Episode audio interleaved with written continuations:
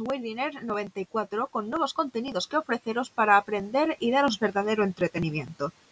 Lo siguiente que vais a escuchar de mí será la crítica de una obra importante para saber y comprender la Segunda Guerra Mundial.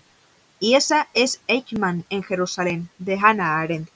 Y no creáis que me invento esto, tengo el libro de la editorial de bolsillo desde 2016. La verdad es que he dado mucho trabajito para sacar un buen trabajo que trate sobre un libro del juicio de este teniente coronel de la SS, las causas del holocausto, el contexto social y político. En fin, los que habéis pasado y paséis por la carrera de historia y hayan vivido y visto de primera mano los acontecimientos de entonces, me entenderéis. Con ustedes, mi trabajo. Para Hannah Arendt, Ben Gurion actúa en el juicio en la sombra como director de escena. Habla por la boca del fiscal general Hausner. Trató de que se viera el proceso como hecho al antisemitismo, no a un criminal, o sea, a Eichmann. Por el escenario pasan infinidad de testigos y documentos. En ninguno de los 38 volúmenes que había de estos aparecía el nombre de Eichmann, confirma el fiscal. En la conferencia de altos mandos ve la autora una especie de ejercicios espirituales de Eichmann, para este, obedecer al Führer es obedecer la ley. Traduce Arendt: Querer matar es una tentación, pero si el Führer dice que hay que matar, la tentación sería querer no matar. Y los nazis aprendieron a resistirse a la tentación. Eichmann se purifica las manos, cumple órdenes, está destinado a emigración. Quiere aparecer en el juicio como gerente de una subcontrata de transportes inventa un Estado judío autónomo en territorio insalubre de Polonia o en Madagascar, saltando por encima del tiempo, como afirma la autora, cuando se había decretado la solución final. En catorce capítulos se detallan las deportaciones a los reasentamientos, eufemismo de centros de exterminio. Se explica cómo se hacían en el Reich y países adheridos o conquistados, en unos, como Rumanía, no se esperaba a los nazis. Se apilaba a los judíos en vagones que rodaban sin rumbo, hasta que morían asfixiados o por aplastamiento. En Italia, Mussolini había conseguido que se libraran los del partido fascista, parientes por ascendencia o descendencia, o sea, casi todos. Los no afiliados no podrían tener cargos públicos, pero en 1944 las relaciones con Alemania se quebraron y los alemanes empaquetaron 7.500 judíos italianos para el campo de exterminio de Auschwitz. Conclusiones. He aquí las siguientes. Conclusiona, no se ve ni un atisbo de piedad. Nadie se opuso a la solución final, según Eichmann, en la conferencia de los altos mandos alemanes. Tampoco se vislumbra en los muchos países en que se hablaba de deportaciones y reasentamientos. Conclusión B. Hubo necesariamente complicidad masiva. Imposible que los nazis, en medio de una guerra multidireccional, pudieran identificar y distinguir a la vez, y en tantas naciones, a millones de judíos, con la facilidad con que se distingue en una granja a una vaca de una gallina. Y es que, para los nazis, había dos grupos de judíos decentes. El primero, un 5% de sionistas que buscaban una patria, en la Palestina ocupada por los ingleses, para quienes esto y, los, y, no los alemanes y austríacos eran sus enemigos. Los segundo, los colaboradores multidireccionales que, además de tener listas de individuos de su pueblo, bienes que poseían y obtener de ellos dinero para sus gastos de deportación y exterminio, ayudaban a su detención y embarque, y no pocas veces en su muerte. Facilitaban dichas listas a los nazis para acelerar la confiscación de inmuebles y demás. La autora considera que este es uno de los más tenebrosos capítulos de la historia del padecimiento de los judíos en Europa, la traición de sus dirigentes. Y es que ellos se creían en un estado disperso, sin territorio propio, en muchas naciones, y no dudaban en declarar su condición de judíos cuando llamar judío a un judío era signo de antisemitismo indudable. Conclusión C. Nula o casi nula resistencia que ofrecen las víctimas. Menor casi la que ofrecerían las reses conducidas al degolladero resulta inexplicable. como si desde el principio los humanos fueran ya esos esqueletos andantes que vemos en fotografías y telefilmes. Ni desde dentro ni de los posibles espectadores se advierte la resistencia cuando miles de humanos eran hacinados como fardos, en vagones en que los han encerrado sus compatriotas. Mueren despachurrados por asfixia, sin necesidad de gases. Hay vecinos que guardaban para apoderarse de lo que las víctimas no pueden llevarse, como hienas y buitres. Sí hubo una evasión en el gueto de Varsovia. El 50% de los que escaparon fueron detenidos y ejecutados, frente al 99% de los que no escaparon. Y conclusión de la autora, que desde el principio piensa que no se juzga al género humano sino a un asesino, ahora piensa que sí, y por las razones aducidas, concluye que es dudoso que este planeta siga siendo apto para que lo habiten seres humanos. Solo en el epílogo dicta sentencia contra Eichmann. Dice, los jueces debieron decir, si tú y tus superiores os creéis con derecho a decidir quién puede habitar el mundo, nosotros los jueces consideramos que ningún miembro de la raza humana puede compartir la tierra contigo. Por esa única razón debes ser ahorcado. Aunque ochenta millones de alemanes hubieran hecho lo que tú hiciste, no quedarías exento de responsabilidad. ¿Qué? Tenebroso, ¿no es verdad? Muchísimo. ¿Os parece una buena síntesis del libro? ¿Cuántos aspectos habréis observado sobre hechos de esos tiempos? Y hablo también del punto de vista de la escritora, de las ambiciones de poder por parte de un miembro del bando opresor, y de las faltas de aquellos que deberían haber ayudado a las víctimas. Como se nos está haciendo un poquito corta la sesión de hoy, dada a las exigencias de los maestros con respecto a la extensión del trabajo, como ya indica el título del programa de hoy, tenemos un contenido extra, y son los cuentos de un par de tías mías de Torre Perojil ya fallecidas. Una se llamaba igual que yo, Marina, y la otra Remedios. Y he aquí el tocino y las perdices. El tocino. Érase una vez un maestro zapatero remendón. Vivía humildemente trabajando en su oficio desde antes que saliera el sol hasta bien entrada la noche. Solo interrumpía su labor al mediodía para tomar el almuerzo, consistente sin excepción en un magnífico cocido que preparaba su no menos trabajadora mujer. No tenían hijos. Como afortunadamente no le faltaban encargos, tomó un ayudante. Era este un muchacho muy activo y obediente, más puntual para entrar que para salir del taller, si taller podía llamarse el estrecho portal con dos banquetas y el suelo lleno de calzado de todas clases en un visible desorden. Tenía, eso sí, un defectillo le gustaba desmesuradamente el tocino. Compartía mesa con los patronos, y el primer día, cuando la mujer iba a poner la comida en el plato del auxiliar, el muchacho le dijo No me ponga tocino, señora, no me gusta. Y mintió.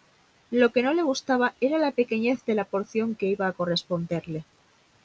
A partir del segundo día, Periquillo, así se llamaba el mozo, se las ingenió para complacer más ampliamente su apetito cuando calculaba que estaba cerca de la hora de tomar el condumio, ocultó una lezna limpia y pidió permiso al jefe para ir al corral a hacer sus necesidades fisiológicas. Concedida la licencia, se apresuró a entrar en la cocina, situada en el mismo patio, donde hervía lentamente el contenido del puchero en que se hallaba su manjar favorito. Con toda solemnidad comenzó, a modo de protocolo, entonar una retahíla que habría de repetir durante bastantes días. Lezna en ristre, Periquillo dijo: Arriba, señora tapadera, al lao nabo delgado, a lo hondo nabo gordo, apártese, doña Zanahoria, dese usted preso, señor Tocino. ¿A quién? A la presencia del oficial del maestro Castillo, que no hay resistencia, que no hay pendencia, mandamiento de prisión cogió el tocino y se lo engulló. Llegada la hora de comer, la mujer escarbaba vanamente buscando el tocino en el fondo del puchero. El marido le insinuó que habría olvidado ponerlo. No lo creía así la señora, pero ante la evidencia tuvo que pensar en esa posibilidad. Al día siguiente las escenas se repiten. Esta vez la señora juraba que sí había puesto el tocino. Pensaron que estaría el fuego demasiado fuerte y se había deshecho. Otro día más. Y otro. La señora había comentado el caso en el mercado y no encontraba quien apoyara que el tocino, con corteza y todo, se derritiera una y otra vez. ¿Desde cuándo ocurre? le preguntó una vecina. Desde el día siguiente a cuando el muchacho entró a trabajar en la zapatería, respondió. ¿Y no has pensado? le insinuó la referida vecina. No, de ninguna manera. Es un muchacho muy formal, y además no le gusta el tocino. Lo dijo el primer día. Comentó la mujer por la noche esta conversación con su marido. Este, más escamado cada día, se prometió que no dejaría pasar fecha para aclarar el misterio. A poco de comenzar la faena al día siguiente, el maestro envió a su ayudante a casa de un parroquiano a llevarle unos zapatos reparados. Mientras, aleccionó a su mujer para que dijera a Periquillo que él había salido al campo a ayudar a unos amigos a recoger la uva y no volvería hasta la tarde. En realidad, el zapatero fue a esconderse tras unos haces de leña que había en el corral frente a la cocina. Llegada la hora de costumbre, Periquillo entró más seguro que nunca. Se acercó al fuego y entonó como siempre. Arriba, señora tapadera. Al lao, nabo delgao. A lo hondo, nabo gordo. Apártese, doña Zanahoria. Des usted preso, señor Tocino. ¿A quién? A la presencia del oficial del maestro Castillo, que no hay resistencia, que no hay pendencia, mandamiento de prisión. Mandamiento de soltura, que me dejas la olla sin untura, gritó el maestro surgiendo feroz a la espalda del sorprendido auxiliar.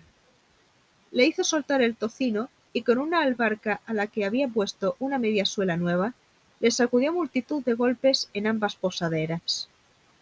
Periquillo lloraba inconsolable y pedía al patrono que no lo despidiera, que no encontraría otro medio de ganarse el sustento. Tranquilizados los ánimos, el maestro le impuso una condición para readmitirlo. Tienes que traerme cuatro cosas. Nada, no nada, ay y queso. Y todo junto. Periquillo era listo, y no tardó más de un día en encontrar lo que su amo exigió. Llenó una zafa de agua enjabonada y puso en el fondo un trozo de queso con una aguja punta arriba que lo atravesaba. Luego fue a ver a su jefe. Mire usted. Echó un trozo de cocho en el agua y quedó flotando. Nada. Luego echó una piedrecita que se hundió. No nada. Meta usted la mano. El maestro sumergió la mano en el agua y al pincharse con la aguja gritó ¡Ay! Periquillo le dijo de usted, que abajo está el queso. Gracias a su ingenio, el muchacho pudo volver a su trabajo y vivió bastantes años junto a los patronos. Eso sí, tuvo que conformarse con la porción de tocino que su ama le asignara. Las perdices. En una pobre casa de campo vivía un matrimonio ya mayor con un hijo también entrado en años. Labriegos ellos, como sus padres, sus abuelos, no concebían que de su descendencia pudiera salir alguien que no lo fuera. Tenían un quiñoncillo que el buen hombre sembraba cada año de lo que podía trigo, cebada, garbanzos. Frente a la entrada, un pequeño huerto que los viejos trataban con mimo y comían con placer los tomates, melones, patatas que la tierra avara les daba cuando no se les había llevado una tormenta. Sabían como ninguno en la comarca estos frutos, porque los habían producido ellos. En cambio, el otro fruto, el hijo, no era precisamente un bellodón de la naturaleza. Un despiadado viandante dijo de él que había llegado el último en el reparto de inteligencias y de caras. A los padres, naturalmente, ninguna gracia les hizo la observación de aquel desvergonzado, pero sentían casi igual. Aparte, un cobertizo a pocos metros de la casa perteneciente a la propia familia, no había a la vista nada más que campo, lomas y más lomas, ningún camino real, veredillas y trochas. Un arroyuelo daba testimonio de que el último invierno no había sido muy seco. Un buen día se presenta el padre de la casa con dos hermosos jamones. Acababa de empezar la primavera. Cipriano, el hijo, se puso con una boca que le llegaba a las orejas. Mamá, dame jamón, que me gusta mucho. No, hijo mío, no hay que comer, hoy hay que comer potaje. Primero voy con tu padre a la venta que hay a la entrada del pueblo. Tenemos que traer pan, porque esta semana no ha venido el panadero y también unos chorizos que habíamos encargado. Los jamones hay que guardarlos para el largo mayo. Se marchan los padres. Cipriano queda en casa atrapando moscas cuando oye que llaman a la puerta. Abre y se encuentra con un pordiosero muy alto, famélico, destartalado y curvilíneo. Dame un poco de pan, dice el pobre. Perdone, por Dios, no tenemos nada. Mi papá y mi mamá han ido por pan, contesta. ¿Y no te queda nada para mí? Ah, sí. Aquí tengo dos jamones. ¿Es usted el largo mayo? Sí. Salió el mendigo zumbando con sus dos jamones a cuestas, como dispuesto a tragárselos con hueso y todo. Ya podemos imaginar la que se armó cuando volvieron los padres. En mayo habría que comer a lo pobre, igual que los demás meses. Unos días después, la madre manda a Tontolino a comprar unas agujas y unos candejos, cadejos de hilo a una venta que había a no mucha distancia de su casa. La madre le da un duro que Tontolino llevaba bien buen visible en su mano derecha. Un vivillo le sale al encuentro. Viendo lo que llevaba en la mano, le dice Mira, por un duro te vendo este aparato. Le muestra unas viejas, melladas y mohosas tijeras. Es una maquinilla de descornar caracoles. Si no les quitas los cuernos, se hacen grandes, se convierten en torillos y te empitonan. Ni qué decir tiene que el cándido muchacho picó. Se quedó sin duro, y la madre sin hilo ni agujas. Los buenos padres solo pensaban en cómo librarse cristianamente de semejante adoquín. Intentaron que trabajara como bracero con vecinos, pero su habilidad para remover la tierra era superponible a la que demostraba en otras tareas. Curiosas historietas, ¿verdad? No son gran cosa, lo sé, pero risillas sacan. Y ya os preguntaréis, ¿así es el cuento de las perdices? Pues como ha llegado a mis manos, sí. A saber si acaba así, el porqué del título y qué más habría pasado. Pero otra gracia os transmitiré. Siempre que mi tita Reme repetía varias veces seguidas perdices, acababa por pronunciar la palabra perduces. Perdices, perdices, perdices, perdices, perdices, perduces, perduces, perduces, perduces, perduces, perduces.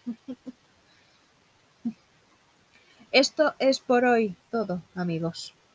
En la siguiente sesión capítulos 3 y 4 de Spider-Man de Peter David. En la semana siguiente, ya que me he dado un poco hoy por la literatura, os empezaré a narrar una extensa novela escrita por una servidora, Madeleine, testimonio de mi gusto por libros y películas de fantasía. Un fuerte abrazo a todos y hasta luego.